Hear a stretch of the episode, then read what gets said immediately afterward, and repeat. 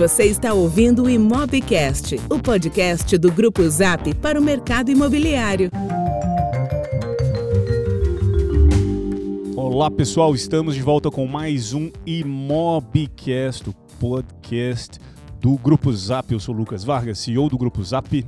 Eu sou Hernani Assis, VP do Grupo Zap. E a gente está na terceira temporada, cheio de convidados especiais, personalidades importantes do mercado imobiliário que tem sessão, episódio após episódio, nos ensinado bastante, porque tudo muda. Quando a gente começou esse podcast aqui há, sei lá, seis meses atrás, era outro momento de mercado, dúvidas, e agora a gente está aqui cada vez mais com clareza, o mercado retomando a sua posição de destaque e aqui pra gente hoje bater um papo a respeito disso, de perspectivas.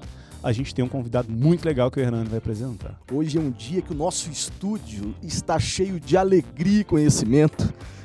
Dei um abraço apertado nesse nosso convidado quando a gente recebeu, uma pessoa que a gente admira, tem um carinho gigantesco, acompanha o trabalho. Por falar em acompanhar o trabalho, não sei como é que ele dá conta, Lucas. A biografia que extensa, eu vou tentar sintetizar. Cláudio Amolim, seja muito bem-vindo. Para quem não conhece o Cláudio, ele é o presidente da Brasil Brokers, uma das maiores empresas de brokerage aqui do mercado imobiliário brasileiro, listada né, na Bolsa de São Paulo.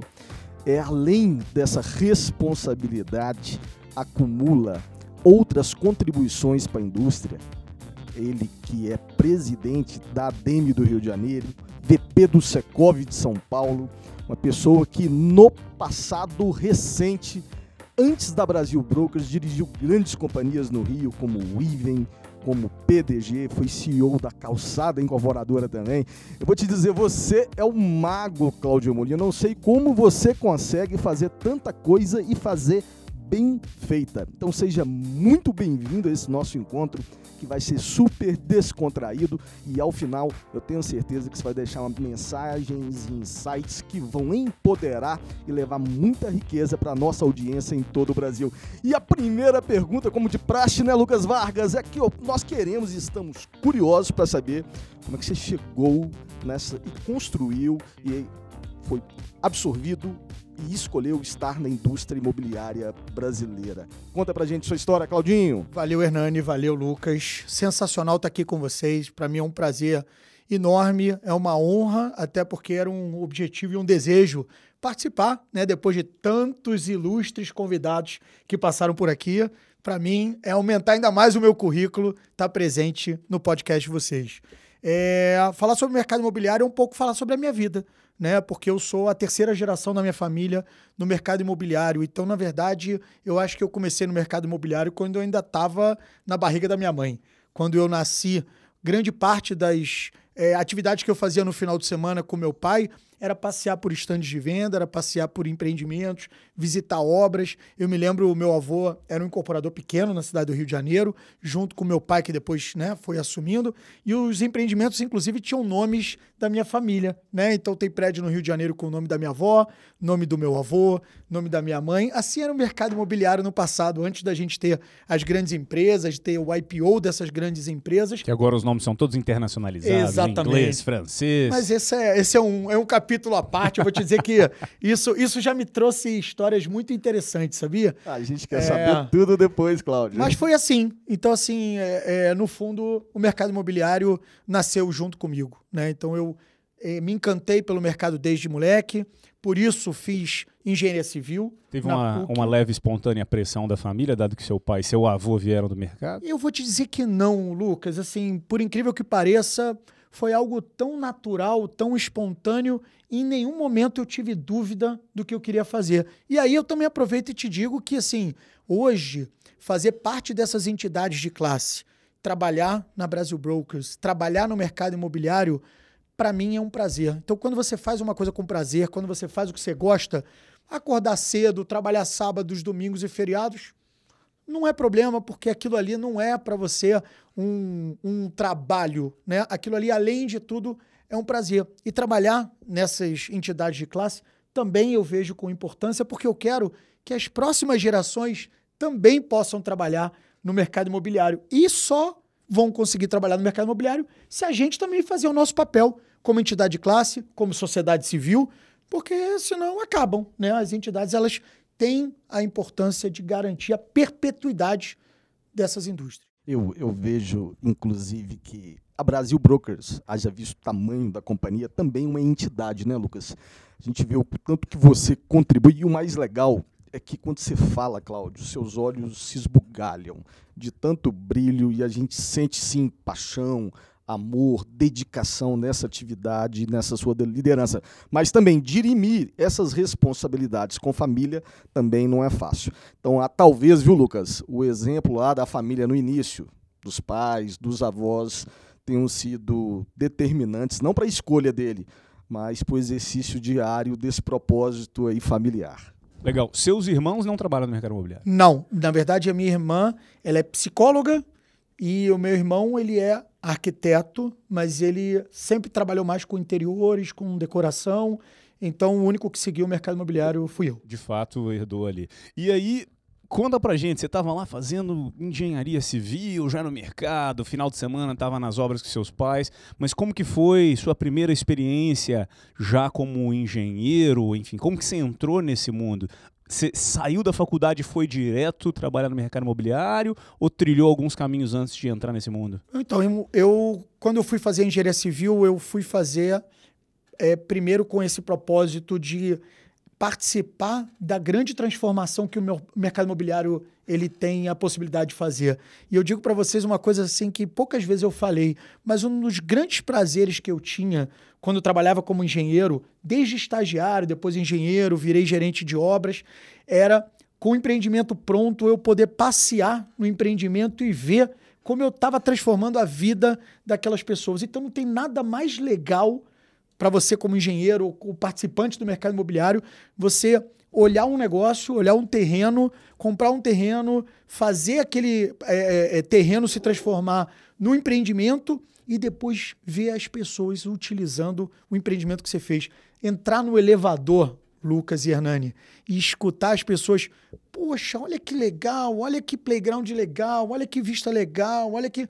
Cara, isso assim. E, e, e, sem a pessoa saber que tá ali com você no elevador e você fez parte daquilo. Esquece, aquilo é para você, tá? Não, não é. Não precisa de placa, não precisa de estátua, não precisa de nada. Mas o fato de você saber que, opa, essa pessoa vai passar partes importantes e relevantes da vida dela num negócio que você ajudou a construir. Então, isso que me motivou a trabalhar como engenheiro civil.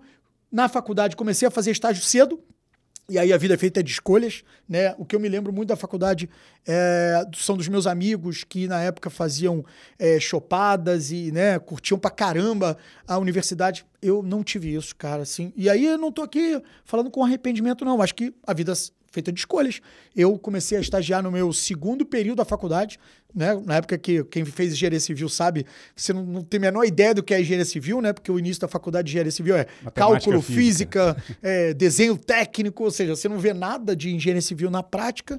É, mas eu resolvi começar a fazer estágio cedo e o que eu tive de retorno em relação a essa escolha foi que na data da minha formatura, quando a gente foi lá fazer a formatura, eu era o único da minha turma que já estava empregado. Todos os outros ainda estavam ali estagiando, buscando um lugar ao sol e eu já estava empregado. Eu, eu fui é, efetivado como engenheiro seis meses antes de formado, então Bravo. eu já era assistente de engenharia, eu fui trabalhar no dia da minha formatura, estava na obra e tal, não sei o que, saí da obra, fui em casa, tomei banho, fui para a formatura no outro dia, eu estava também lá no, no, no, canteiro de obras. Então, é, a vida é isso, né? Se você colhe aquilo que você planta e acho que eu fiz a escolha certa, mas não repreendo aqueles que resolveram seguir um outro caminho. Então, eu comecei muito cedo. Resumo, eu comecei muito cedo.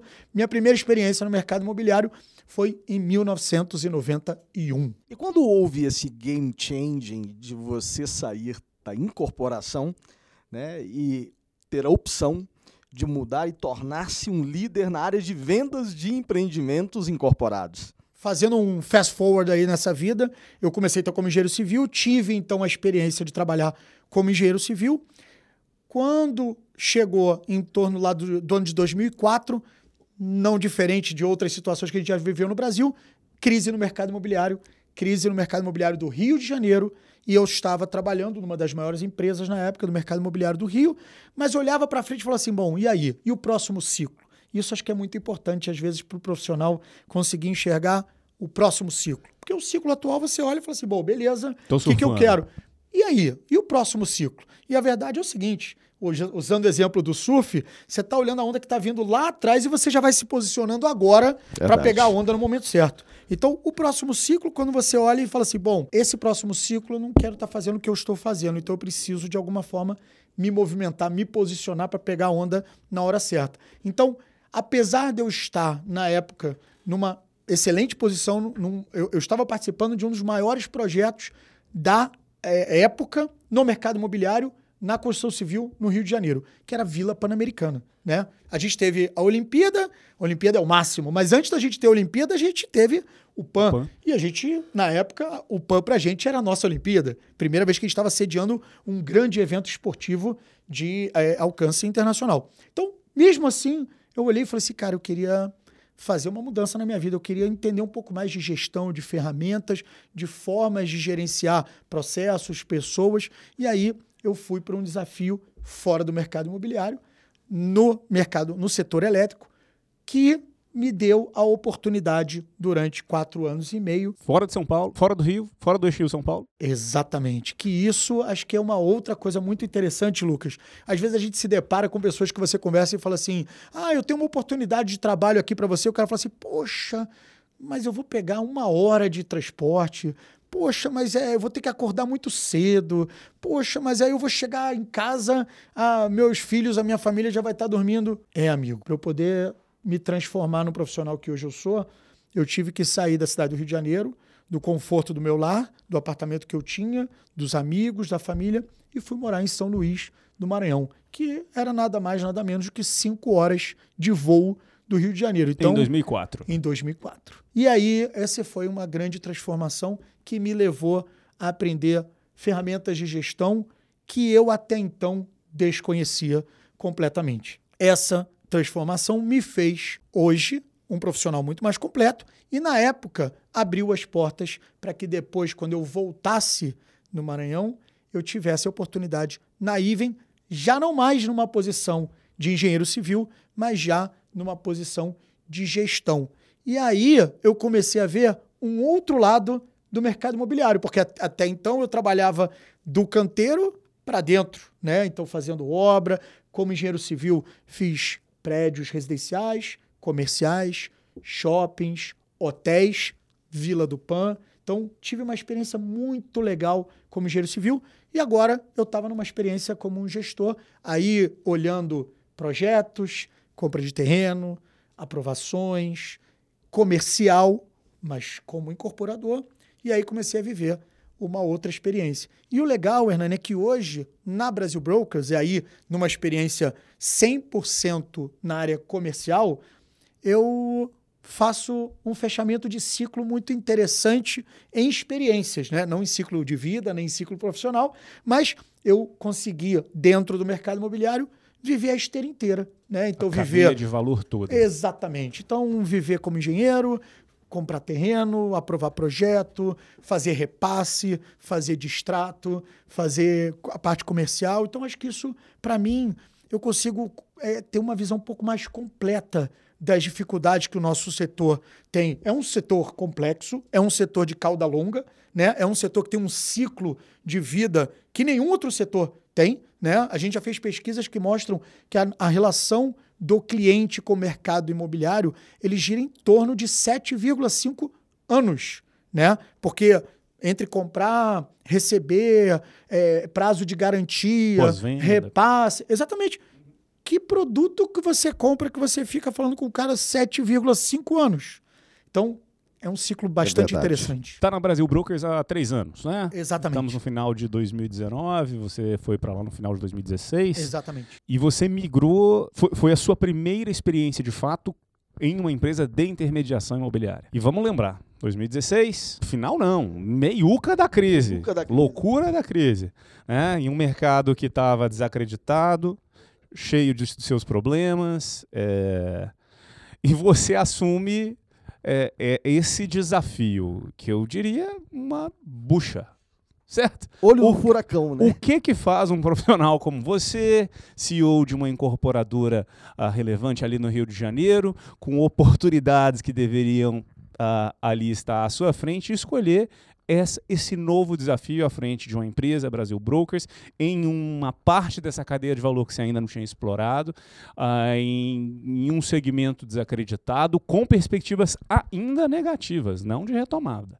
Essa era, essa era a realidade daquele momento. Como que foi esse processo de decidir se envolver com esse desafio e as perspectivas que iam ser criadas a partir dali? Excelente, assim, primeiro a sua educação em chamar de bucha é ótima, né? Acho que né, é uma delicadeza em pessoa, mas... O preço para voltar pro Rio de Janeiro, viu, Lucas? Mas, não, eu, eu quero te dizer o seguinte: eu, eu, eu acho que tem duas mensagens muito importantes nessa, nessa tua pergunta que é, é, é muito legal de responder.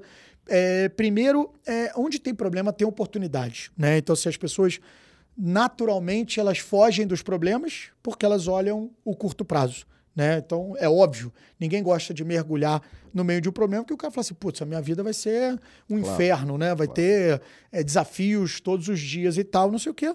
Mas, no fundo, a história mostra o seguinte, que é onde você tem problema, você tem oportunidade, porque na hora que você resolve, se você está presente naquele lugar e você conseguiu virar essa página, né? Virar essa história, eu acho que tem ganhos que você não consegue mensurar, né? Porque aí não é só o ganho financeiro, é o ganho pessoal, é, é o teu currículo, é você ter participado de uma transformação. Então, assim, eu acho que as pessoas, ao invés de fugir dos problemas, elas deveriam buscar os problemas, né? Porque se você é um profissional que confia na sua capacidade, e aí eu não estou querendo aqui ser, né, dizer que você é melhor do que o outro, não, mas cada um tem a sua capacidade. Mas se você confia na sua capacidade, você deveria buscar os problemas, porque aí, participando da solução, você tem uma oportunidade sempre muito maior de aprender, né? A gente sempre fala lá de quando a gente era pequenininho, a gente aprende com os erros, né? Aprende com os erros, aprende com os erros. Mas, na verdade, ninguém gosta de errar, ninguém gosta de problema, todo mundo prefere chegar num mar de tranquilidade que, teoricamente, é mais fácil. Então,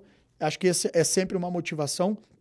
E acho que a segunda eh, motivação é o seguinte: olhando para fora, né? E acho que o Brasil é um país que você. A, a profissão mais fácil para mim no Brasil é você ser vidente, né? Prever futuro. Porque você pega um avião, vai lá para fora, vai para os Estados Unidos, vai para a Europa, e tudo que está acontecendo lá um dia vai acontecer aqui. Então é fácil você prever o futuro no Brasil, porque você olha lá para fora e vê o que está acontecendo, o que deu certo, dá errado, né? Dá uma tropicalizada e traz para cá, porque efetivamente é o que vai acontecer.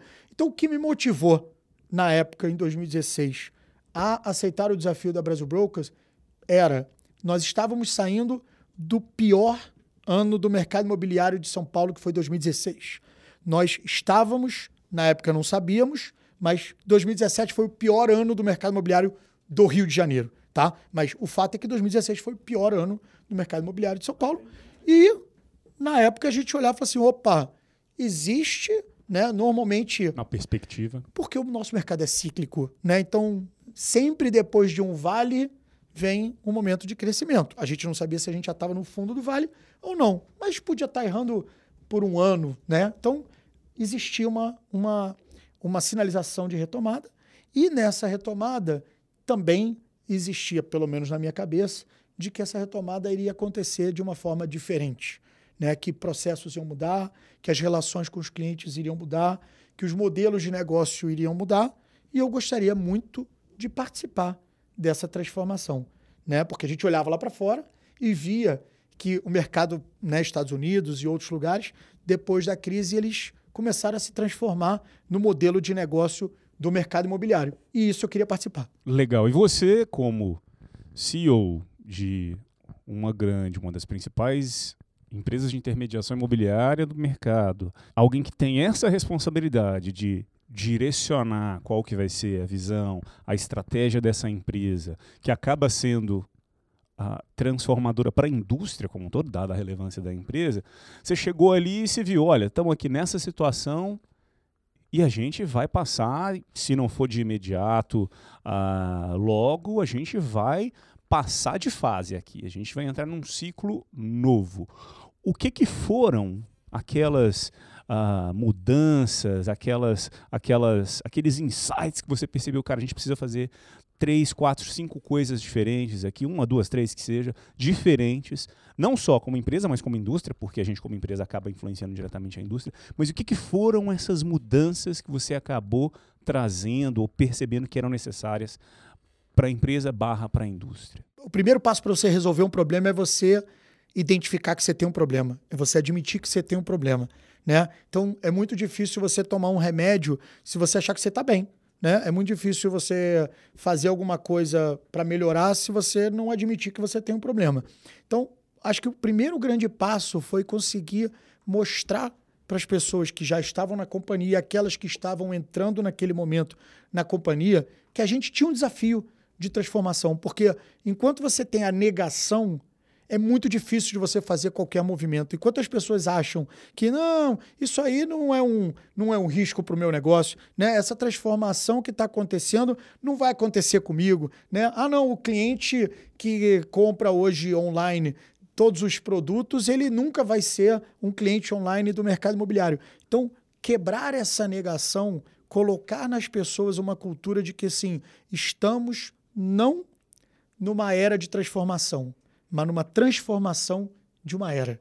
E isso faz toda a diferença.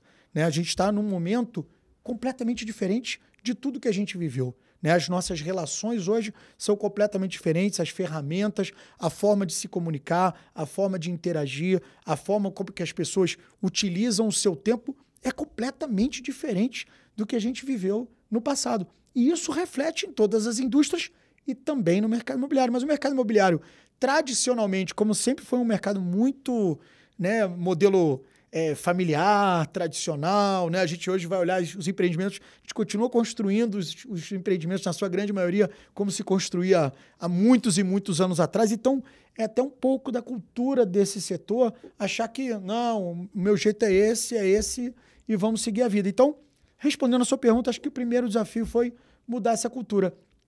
E vocês, do Grupo Zap, tem uma, uma responsabilidade muito grande nessa transformação que a gente começou a fazer, porque eu entrei na Brasil Brokers em dezembro de 2016 e o primeiro evento onde a gente conseguiu reunir um grupo de mais de 40 executivos da companhia dos mais variados níveis para mostrar o que estava acontecendo no mercado foi o Conecta de 2017. Muito então, legal. No Conecta de 2017, eu me lembro bem que você mencionou a Brasil Brokers na sua abertura pelo número de inscrições que a gente tinha feito na época e a gente não estava ali participando de nenhuma outra forma senão como ouvinte. A gente não tinha patrocínio, a gente não tinha nenhum dos nossos executivos falando em nenhum painel, a gente foi simplesmente assistir e foi sensacional, porque no final, é, passado aqueles dois dias, as pessoas caíram a ficha de que efetivamente a gente precisava se movimentar. Porque também tem uma outra coisa, né?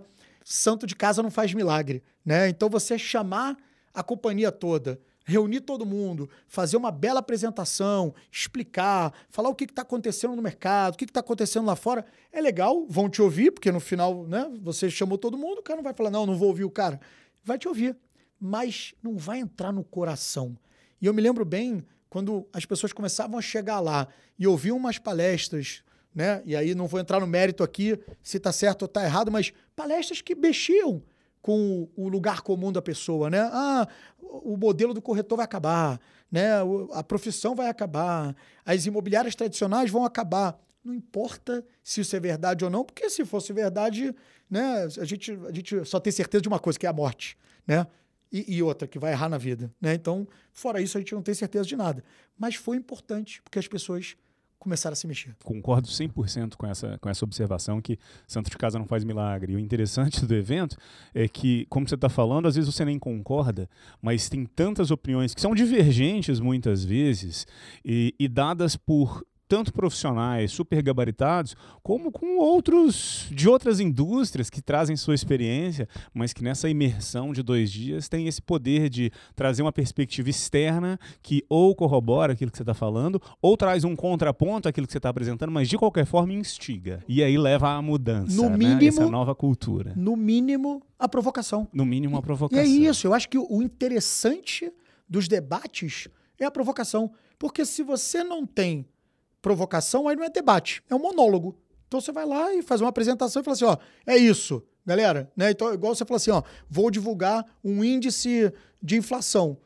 Não tem debate, ó, eu tô aqui, ó, vou te divulgar o índice. Uhum. Você pode achar bom ou ruim, fazer qualquer interpretação a partir desse índice. Mas o interessante é o debate. Então, é o que você falou, a provocação vinda de diversas pessoas, dos mais variados níveis hierárquicos, das mais variadas empresas, tamanhos de empresas, mas todos convergentes no mercado imobiliário, foi sensacional. Muito legal. E aí, em 2018, no Conecta Imob, a gente teve inclusive lá num debate juntos, não é Sim. verdade? Sim. Tava lá Cláudio Ermolim ah, representando ali Brasil Brokers, porque já a gente estava falando de quase dois anos que você estava à frente da Brasil Brokers. Eu me lembro que ali a gente estava com quem? Se eu não me engano, a gente estava com Plano e Plano, a gente estava no palco ali também com outras entidades do setor, se eu não me engano. Sim. Tava o Luna e tinha mais Sim. algumas pessoas. A gente tava Tinha. trazendo aquela perspectiva 2018 e aí, retomada ou não.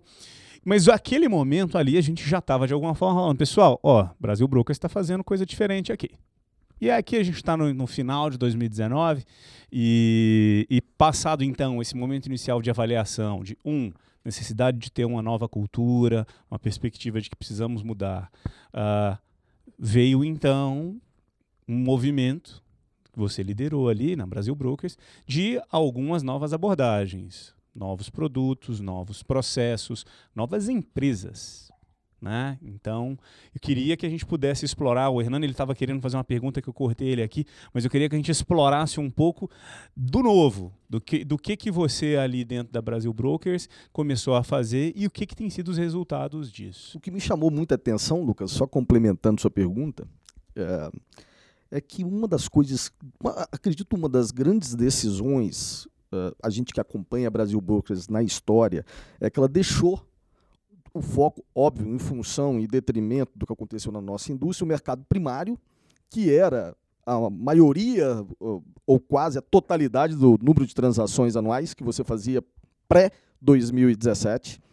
E hoje também é uma empresa que trabalha muito bem o mercado secundário. E a gente sabe as diferenças desses dois mundos, né? Lançamentos e usado.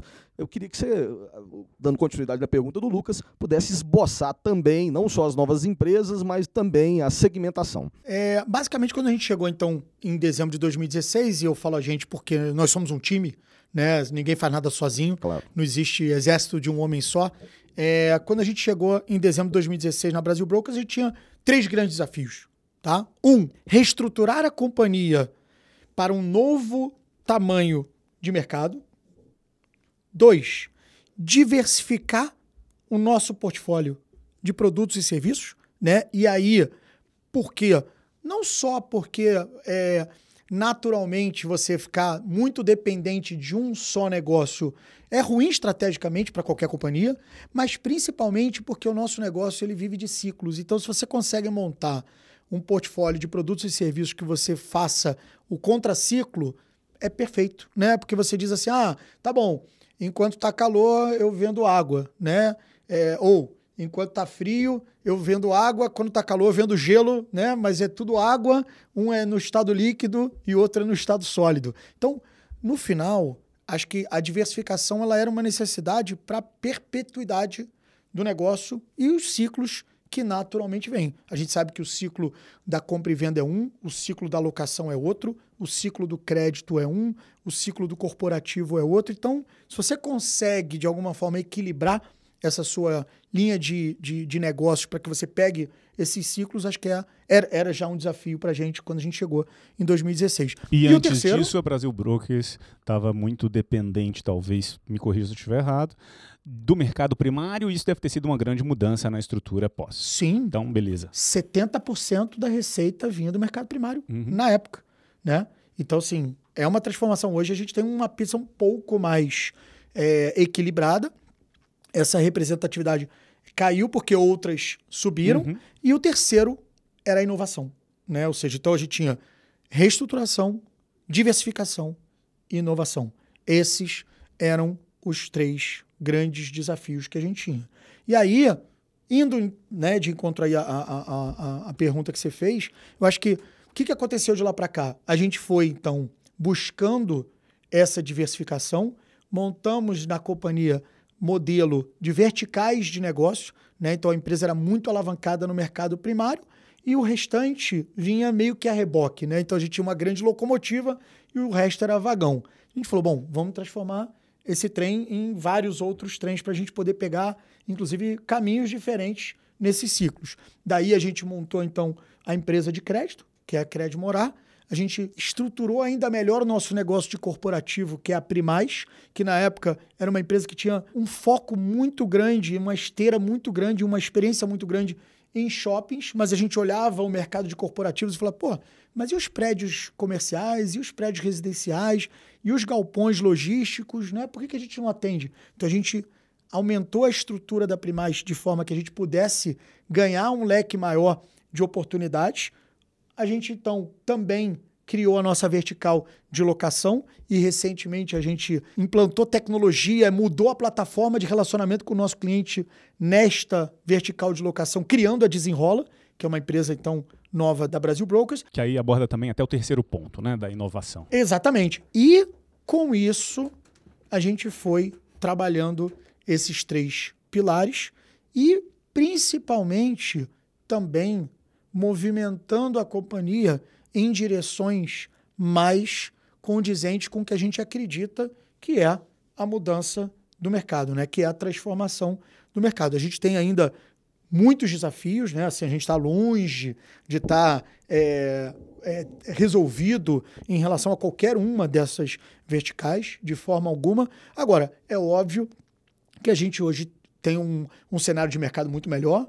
A gente vê que a retomada não tem só mais sinais, mas hoje ela, ela é efetiva no mercado de São Paulo, no Rio de Janeiro também a gente já vê essa mudança, em outros mercados a gente também já vê essa mudança real e uma coisa esporádica.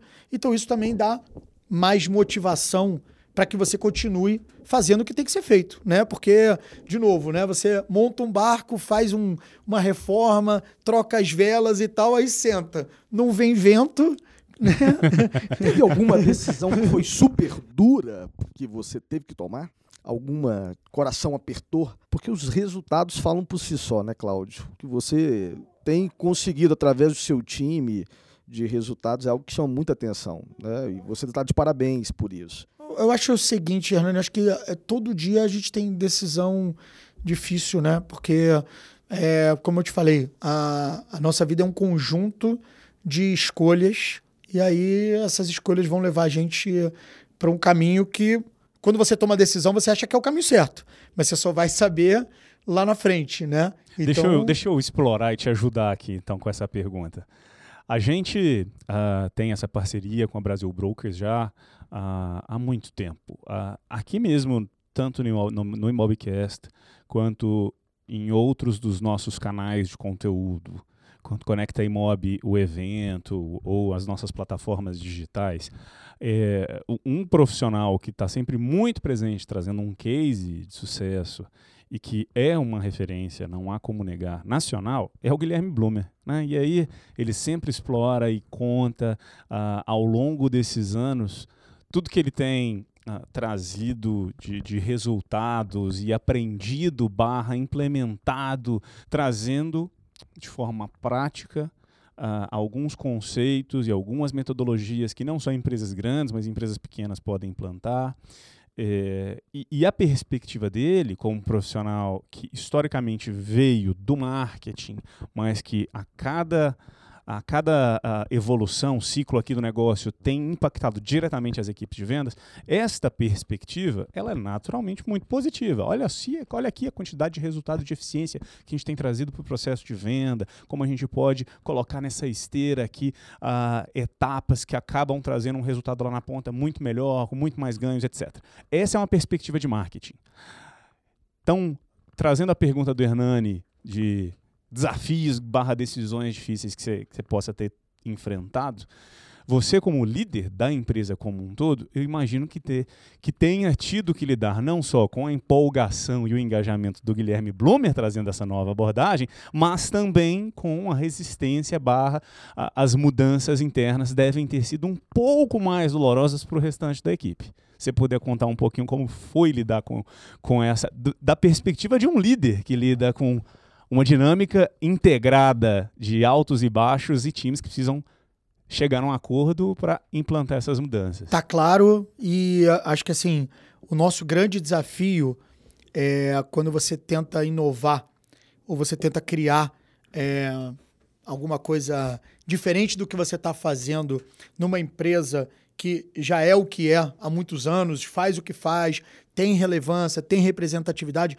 é muito mais difícil do que você criar algo novo do nada, né? Então assim, a gente sempre esbarra, sempre esbarra com a, a a própria natureza das pessoas, e aí eu falei um pouco mais cedo aí, né, sobre a, a questão da negação, né, você falar assim, ah, mas por que, que eu vou ouvir esse cara, né, por que que é, o Guilherme vem aqui, negócio de MQL, SQL, Sniper, não sei o quê, por que, que a gente vai fazer alguma coisa diferente? Se, pô, eu sempre ganhei dinheiro fazendo dessa forma, eu sempre vendi fazendo dessa forma, eu sempre trabalhei dessa forma, então eu acho que o, o a gente aprendeu ao longo desses três anos tentar buscar um equilíbrio entre é, o, a, a, novidade e respeitar a experiência das pessoas, né? usar o que tem de mais é, é, novo e disponível em termos de tecnologia, mas saber que a, a tecnologia é um meio, né? Assim, as relações humanas elas estão aí, então são importantes, né? A gente sei que saber que né, não, não tem como negar que você pega, sei lá, um corretor de 30 anos, ele certamente tem coisas para contribuir em qualquer processo de transformação. Ele pode não entender nada de tecnologia, ele pode ser um cara é, totalmente é, é, fora do contexto do que está acontecendo hoje de novidade, mas a experiência dele, se você vai transformar alguma coisa no mercado imobiliário, certamente ele tem alguma coisa ali a contribuir. Então, acho que o nosso grande desafio sempre é, foi né, e continua sendo fazer esse equilíbrio. E essas experiências que a gente fez veio testando foram um pouco desse tateando esse esse esse ecossistema, né? Ou seja, será que eu crio algo novo de dentro para fora? Será que eu crio algo novo de fora para dentro? Eu crio algo novo do lado? E a gente foi testando várias dessas experiências, né? A gente testou criar é, soluções inovadoras dentro. Tivemos uma dificuldade imensa, né? Porque as pessoas são realmente né, é, reticentes à novidade, até porque às vezes se é sentem ameaçados. Humana. É, e é se sentem ameaçados. Se sentem ameaçados. O cara olha e fala assim: ah, tem um garoto agora ali atendendo os leads e, e, fazendo o atendimento do cliente e tal. Pô, peraí, então quer dizer que agora não vai precisar mais de mim? Então quer dizer que agora. Então, isso. Gera uma insegurança, né? Total, é, é, na natureza humana, é um claro. instinto de sobrevivência. Claro. Então, o que a gente conseguiu no final, e acho que a, a desenrola, ela, ela materializa né, esse, esses processos. Né? Acho que a gente conseguiu, com a Desenrola, fazer é, um, um, uma experiência de uma startup, né, porque ela foi criada num ambiente totalmente apartado da, da companhia. Né? A gente é, alugou um escritório, montou um escritório com a cara da Desenrola. Né? A Desenrola, inclusive, foi um nome criado né, com Guilherme, equipe de marketing e tal, ou seja, criado do zero, com uma identidade que não se reporta em nada a Brasil Brokers, ou seja, ela teve todo esse espírito de começar como uma startup, mas para ela chegar no modelo em que ela efetivamente se tornou pronta, né, e, e tendo o lançamento oficial, ela experimentou ao longo de oito, nove meses várias experiências com o nosso modelo as para que a gente pudesse chegar no dia do lançamento lá da Desenrola e dito assim, cara, tudo que eu tenho aqui, no mínimo, eu já experimentei no meu modelo as Tem muita coisa para fazer para frente, mas o que tem aqui, e aí, casos objetivos, né? Você fala assim: "Ah, vou criar uma plataforma de locação com muito mais tecnologia". Tá. Vou então entender quais são as dores do cliente do mercado de locação. Eu vou perguntar para o meu cliente, porque o meu cliente hoje está ali, ele já tem essa dor no modelo as is da locação que eu tenho dentro da, da Brasil Brokers. Ah, qual é a maior dor dele? É a visita? É o agendamento? É escolher o imóvel? é o atendimento, é o tempo, é a burocracia, é achar o imóvel. Então, desde a pesquisa até os testes de conceito, a gente foi fazendo dentro do nosso modelo Aziz. E aí eu acho que você consegue tangibilizar e materializar o melhor dos dois mundos, né? Que é você ter a capacidade de desenvolver um negócio do zero, novo, completamente novo, mas usando a experiência daquilo que a gente já faz há mais de 10 anos no mercado imobiliário. É, é, é muito, muito uh, interessante a gente tratar de inovação, de mudanças, e a, gente sabe que, que vai ser necessário seguir mudando, mas esse ponto de muitas vezes a gente tenta glamorizar o processo de mudança, que ele é bonito, que todo mundo precisa. Mas a gente sabe que é sim difícil, que é doloroso e que é esperado que as pessoas sejam resistentes à mudança. Né? É, é, um, um, leão que é acostumado a ficar ali na sombra, tomando água, espera a leoa trazer comida. Não, a partir de agora é o seguinte, leão, vamos fazer o seguinte, vamos criar uma linha de produção aqui agora para ser mais eficiente. Alguém vai ter que arrancar a patinha. Não, não, cara, não vai mudar, é contra a mudança. É, é natural que a gente uh, viva um dia após o outro. É da natureza que a gente viva uh, mantendo tudo aquilo com o qual a gente foi acostumado. Então, a partir do momento que a gente chega em uma empresa que tem um novo líder que traz um novo profissional de marketing, que é o Guilherme Blumer, é bem possível que exista um, um, momento, que não deve ter sido curto, de muita dúvida, de muita insegurança por parte de toda essa companhia, que na verdade é uma companhia de atuação nacional, com presença em várias cidades, né, distribuída. Então deve ter sido assim um mega desafio que eu, eu não consigo nem imaginar estar na pele aqui para segurar todas essas pontas, que no fim eu arrisco a dizer que teve um, um, uma parte do segredo desse sucesso tenha sido a, a, a, reconstrução da sua equipe, trazendo muita gente de fora que eram ou já profissionais que trabalhavam com você em quem você confiava, mas também trazendo outros profissionais para compor essa equipe e sim mantendo um mix dos profissionais que já estavam ali, que tinham o histórico, honrar um pouco dessa cultura. Deve ter sido uma parte do sucesso a construção dessa equipe. E eu tenho certeza que ela não foi imediata, deve ter tomado um certo tempo, mas que no fim acabou sendo um dos segredos de sucesso para o que vocês têm construído. Ainda sou um pouco mais modesto, porque eu acho que assim, a gente ainda não, não teve sucesso é, é relativa a definição de sucesso. É, exatamente. Eu acho, que, eu acho que a gente, a gente vem conseguindo fazer bastante coisa legal. Eu acho que a gente vem conseguindo, sim, transformar muita coisa.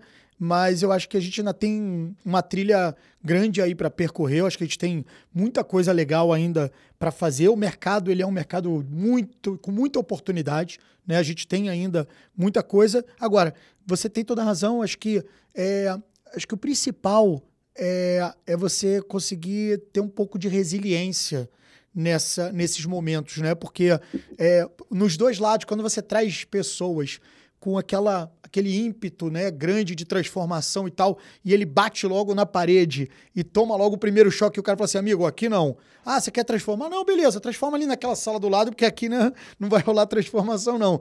Tem muita gente que a primeira coisa fala assim, pô, peraí, cara, eu achei que isso aqui ia ser, né, Porra, Vale do Silício, peraí, não sei. Cara, a, mas a vida não é assim, né? Nem no Vale do Silício, né? Então, não existe isso. Eu, eu, eu tenho duas passagens bem interessantes que eu acho que ilustram.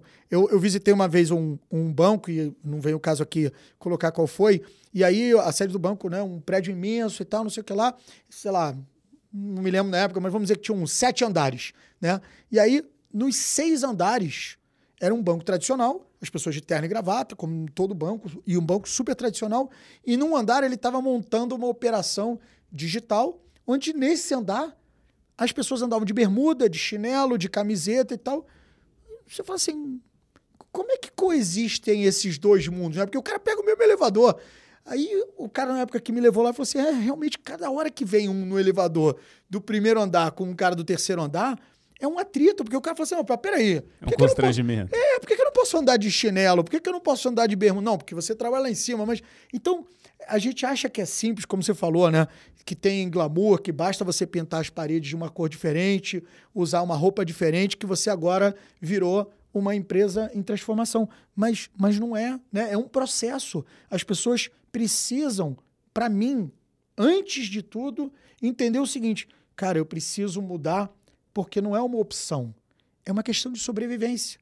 Né? Então, e eu falo isso, de novo, é nas relações, inclusive, humanas, né? A pessoa que fala assim, ah, não, eu, eu não uso celular, eu me recuso a usar celular, ou me recuso... Não, tudo bem, mas é, eu acho melhor então você, de repente, buscar aí um voo lá da, da Virgin para você ir para outro planeta, né? Tentar esse voo para a Lua, fica lá e tal um tempo, porque aqui na Terra, infelizmente, vai ser muito difícil você sobreviver sem essa ferramenta. Então, eu acho que a primeira coisa é as pessoas entenderem que é uma questão de sobrevivência, e o segundo, esses agentes de transformação também terem a resiliência de entender o quanto essa transformação pode ser difícil. Então você não vai ter vida fácil, né? Você vai fazer, você vai ter que dar um passo atrás, você vai ter que desviar para a esquerda, você vai ter que desviar para a direita, né? Então assim, é, no, no, até a gente chegar e aí para te colocar um exemplo prático, até a gente chegar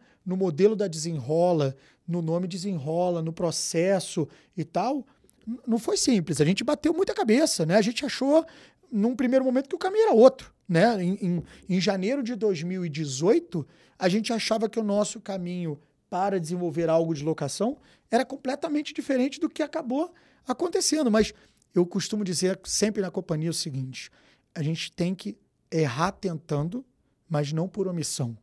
E acho que isso é, é muito importante, porque na hora que você tenta e erra, você aprende. Na hora que você não tenta e aí você né, se omite, acaba acontecendo alguma coisa errada, você vai ficar sempre com aquela sensação de que será que eu podia ter feito alguma coisa diferente? Sempre, né? E daqui a um ano, tenho certeza que vai ter muito erro ao longo desse caminho, que vai ser diferente do que você imaginava que era quando a gente lançou também. Né? E esse é que é o legal da vida. E aí as coisas vão evoluindo. Esse é que é o legal da vida. Esse é que é o legal. Mas eu quero, uh, infelizmente, a gente está sempre com, com, com um tempo mais curto do que o ideal, mas a gente teria tempo para explorar com o Cláudio aqui uh, a operação da Crédito Morar, que é um outro bicho, talvez a gente tenha que, talvez, trazer o Andrés aqui em algum momento para a gente falar a respeito. A Desenrola, a gente pode pensar com o Daniel aqui, e eu não quero demorar, justamente porque são nessas operações que, que, que crescem de forma acelerada, são aquelas que mais mudam, então queria trazer o Daniel também para a gente bater um papo aqui, ver o que, que foi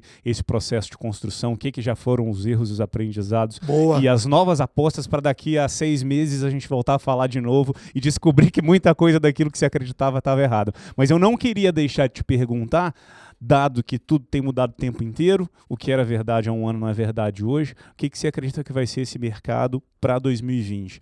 Mudanças na política estão acontecendo, expectativas foram criadas há um ano, mas a gente tem aqui um cenário que não é exatamente aquele que estava sendo previsto na virada do ano passado para esse ano.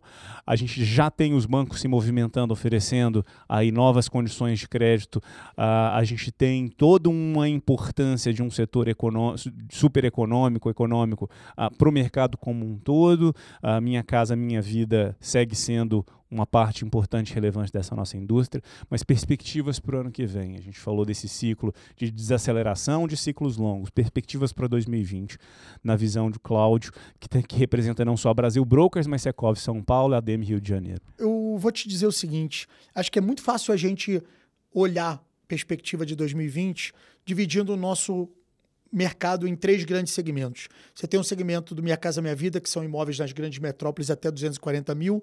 Você tem o SFH, que é o Sistema Financeiro de Habitação, são imóveis entre 240 mil e 1 milhão e meio. E o SFI, que são os imóveis acima de um milhão e meio. O que, que acontece? Ao longo da crise, o Minha Casa Minha Vida praticamente passou ileso, né? Porque o déficit habitacional no Brasil é estúpido, é, as políticas, tanto de concessão de crédito, taxas de juros e subsídios, pouco se alteraram nesse segmento. Agora está tendo uma discussão maior sobre esse segmento, mas, sinceramente falando, isso, é um, isso é, um, é, um, é um programa que, independente do governo, do nome, do tamanho do subsídio, da taxa de juros, ele nunca vai poder acabar. Né? A casa própria ele é, ele é, é, gênero de primeira necessidade e o déficit habitacional, e eu falo não só das pessoas que não têm moradia, mas principalmente daquelas que tem moradia que não é digna, né? Então, é, a gente precisa resolver essa questão, precisa dar dignidade para as pessoas.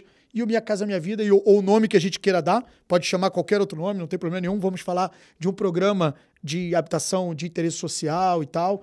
É, ele vai continuar e, e assim vem sendo. Quando você olha para os outros dois segmentos, o que, que acontece? Esse mercado do SFI, imóveis acima de um milhão e meio, esse é um, um consumidor que já tinha parte ou a totalidade dos recursos para aquisição do imóvel, mas ele não tinha confiança para tomar a decisão. Esse foi o primeiro segmento que começou a reagir, porque esse segmento, na hora que ele viu a, a, a, o resultado das eleições, e aí aqui eu não estou fazendo nenhuma questão política, porque a eleição ela tem um dado importante que é sai a incerteza, né? Porque enquanto você tem eleição, vai ganhar A, vai ganhar B, vai para um lado ou vai para o outro.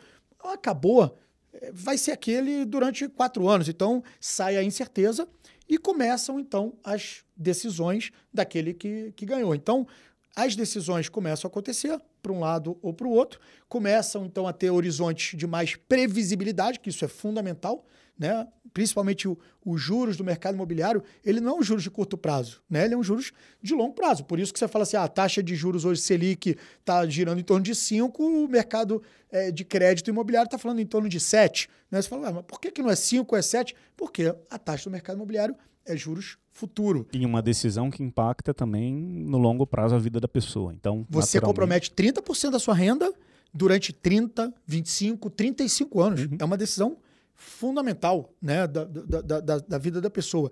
Então, olhando de novo para esses três segmentos, esse segmento de cima é aquele que já começou a voltar no mercado imobiliário de São Paulo no final de 2017, veio se fortalecendo 18 e 19.